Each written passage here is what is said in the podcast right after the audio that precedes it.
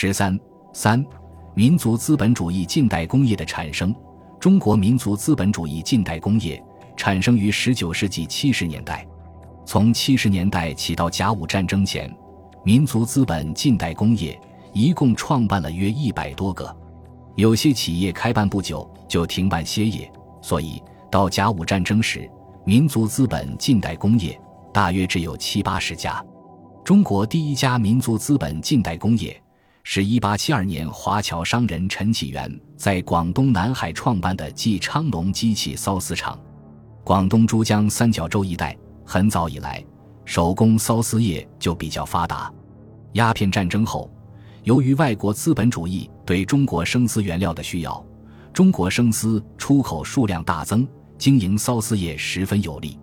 陈启元遂甲寅一八五四年至南洋，便由各部。考求契机之学，人申岁一八七二年返粤，在简村乡属南海县创设缫丝厂，名曰纪昌隆，容女工六七百人，出丝精美，行销于欧美两洲，价值之高，倍于从前，遂获厚利。纪昌隆创设后，南南海、顺顺德各属群乡仿效。今一九一零年。则全省缫丝军用机器多至百数架。一八八一年，黄佐清在上海创办公和永机器缫丝厂，资本二十万元。后来又陆续创办了几个厂。江苏、浙江本来是我国传统的丝织业中心，上海又是重要的生丝出口口岸，条件本来优于广州。但是由于上海的几家丝厂经常受到外资丝厂的压迫和竞争。经营困难较多，所以缫丝业的发展反而不如广州。棉纺织业中，近代工业出现的时间比缫丝业晚几年。一八九三年，官商合办的上海机器织布局被火焚毁后，盛宣怀负责归附，于一八九四年成立华盛纺织总厂。后来，曾通过招收新股、排挤和顶替原有的投资者，将企业控制在自己手中。辛亥革命后，盛在香港英政府注册，将该厂完全侵吞，最后由吴锡荣家购去，成为申鑫酒厂。此外，1891年，上海道台唐松岩还开办了华新纺织新局，官商合办，资本二十九万两。后因经营不善，改组时为大股东聂基圭收买，改名恒丰纱厂。1898年。张之洞在湖北所办武昌四局、织布局、纺纱局、缫丝局和制麻局，原为官办企业，因官款支出不易维持，一九零二年改为招商承办，一九零七年由韦尚文接办，改名应昌股份有限公司。以上几场都是由官僚资本企业转化为商办企业的。棉纺织业中。最初真正商办的企业为朱宏度于1894年在上海所办的豫园纱厂，和严行后在宁波所办的通九元纱厂。1896年正式开车。除此之外，在福州、重庆、天津、镇江、扬州、广州等地都有人酝酿兴办纺纱厂，但在甲午战争前均未实现。在压花业方面，1886年。在宁波出现了第一家机器压花厂，在上海也开设了几家机器压花厂，每家机器数十台至百余台不等。在面粉业方面，一八七八年，朱其昂、知府在天津创办宜来谋机器磨坊，后来上海、福州、北京等地都有机器面粉公司出现。火柴业方面，从八十年代起，在上海、天津、重庆。广州、福州、太原等地都办起火柴厂，其中较大的是上海的谢昌火柴厂，天津自来火公司后改为中外合办，和重庆的森昌泰、森昌正火柴厂。造纸方面，一八八二年在广州建立了第一个机器造纸厂。一八九一年，李鸿章又在上海开办了伦章纸厂，几股开办，但因与外国纸竞争不过，停歇了。在印刷方面，一八八二年，徐润在上海创办了同文书局，影印古版书籍，规模较大，营业尚好。此外，在制茶、制糖、制冰、制药等方面都有近代工厂设立，但因规模较小，有的经营不久就停业了。在轮船修造和机器制造方面，这一时期民族资本在上海、广州、汉口等地经营了一些船舶修造厂。上海有两家规模较大，能够造小型汽船，其他都是从事船舶的修理和装配工作，并没有出现真正的造船工业。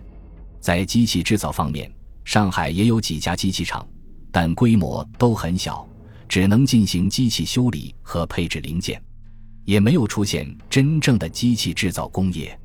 在采矿业方面，这一时期民族资本也经营了一些使用机器的小矿。在个别程序上使用机器，基本上还是土法开采。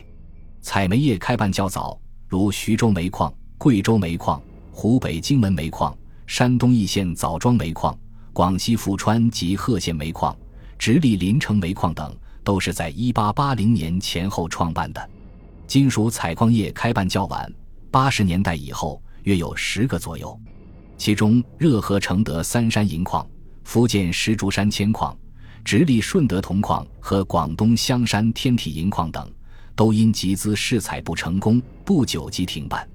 湖北长乐、鹤峰和诗仪铜矿，海南岛琼州大雁山铜矿，广西桂县平天寨银矿，吉林珲春天宝山银矿，热河建平金矿以及吉林三信金矿等，维持的时间较长。不过这些企业规模都比较小，只使用少量机器，主要依靠人工开采。金属矿中规模最大的是1883年广东富商李宗岱等创办的山东平度招远金矿。这个企业开采区域达好几个县，前后投资总额达八十万两，其中除官款、商款、借款外，还有不少华侨资本。但因经营不善及地方政府不肯支持，最后完全失败。从上述中国民族资本近代企业的创办过程中。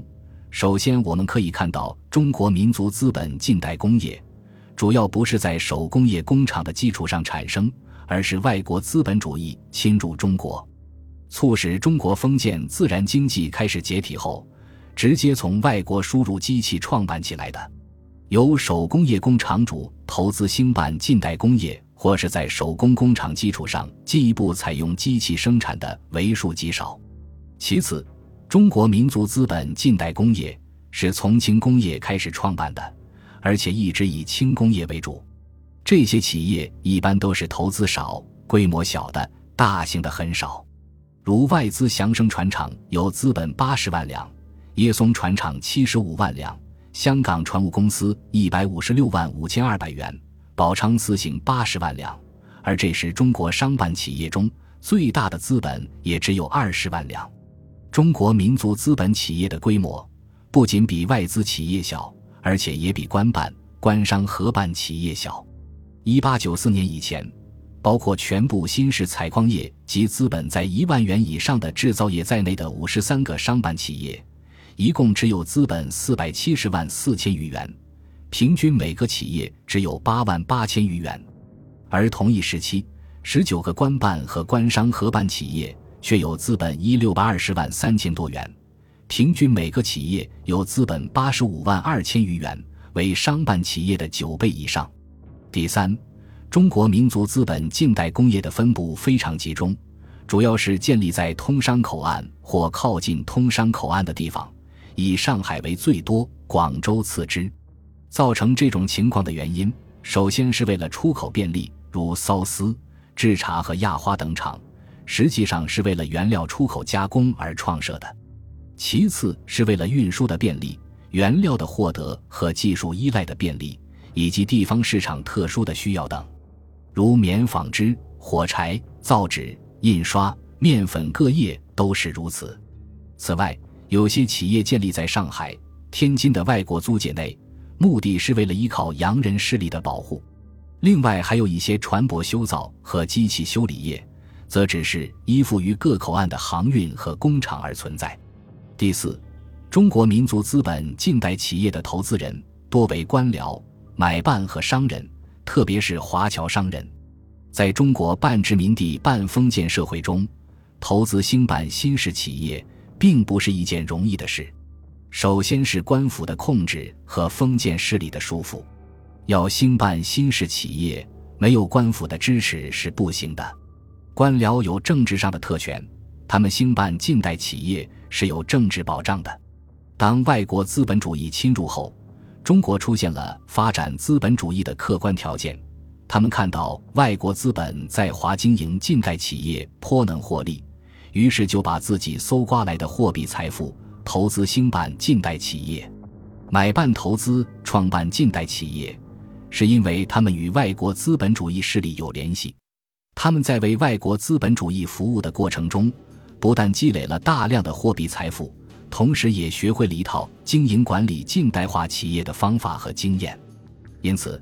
当经营新式企业变得有利可图时，他们就将自己财富的一部分拿来投资创办新式企业，如一和洋行买办唐廷枢投资招商局开平煤矿，太古洋行买办郑观应经办上海机器织布局，颐和洋行买办祝大春创办元昌机器碾米厂，宝顺洋行买办徐润办同文书局等等。商人投资兴办近代企业。主要是因为有利可图，不过，一般商人因为没有政治势力做后盾，投资的并不多。他们积累的财富，主要还是用来继续从事商业活动，或者开设钱庄进行高利贷，再就是到农村购买土地。只有一些与官府有关系的大商人，捐有官衔或一官一商者，才投资创办一些新式企业。在商人中，有一部分华侨商人比较积极地投资兴办新式企业。华侨商人在海外经商，早已接触到资本主义的生产方法，同时手中又积累了一定数量的货币财富。当国内发展资本主义的条件出现时，他们中间的一些人就回国投资兴办新式企业。综上所述，从19世纪70年代起，中国出现了民族资本主义经济。在当时的历史条件下，民族资本主义经济是一种新的生产方式，它代表着一种新的社会力量。尽管它受到外国资本主义的阻挠和封建势力的束缚，力量十分微弱，但毕竟在缓慢地发展起来。本集播放完毕，感谢您的收听，喜欢请订阅加关注，主页有更多精彩内容。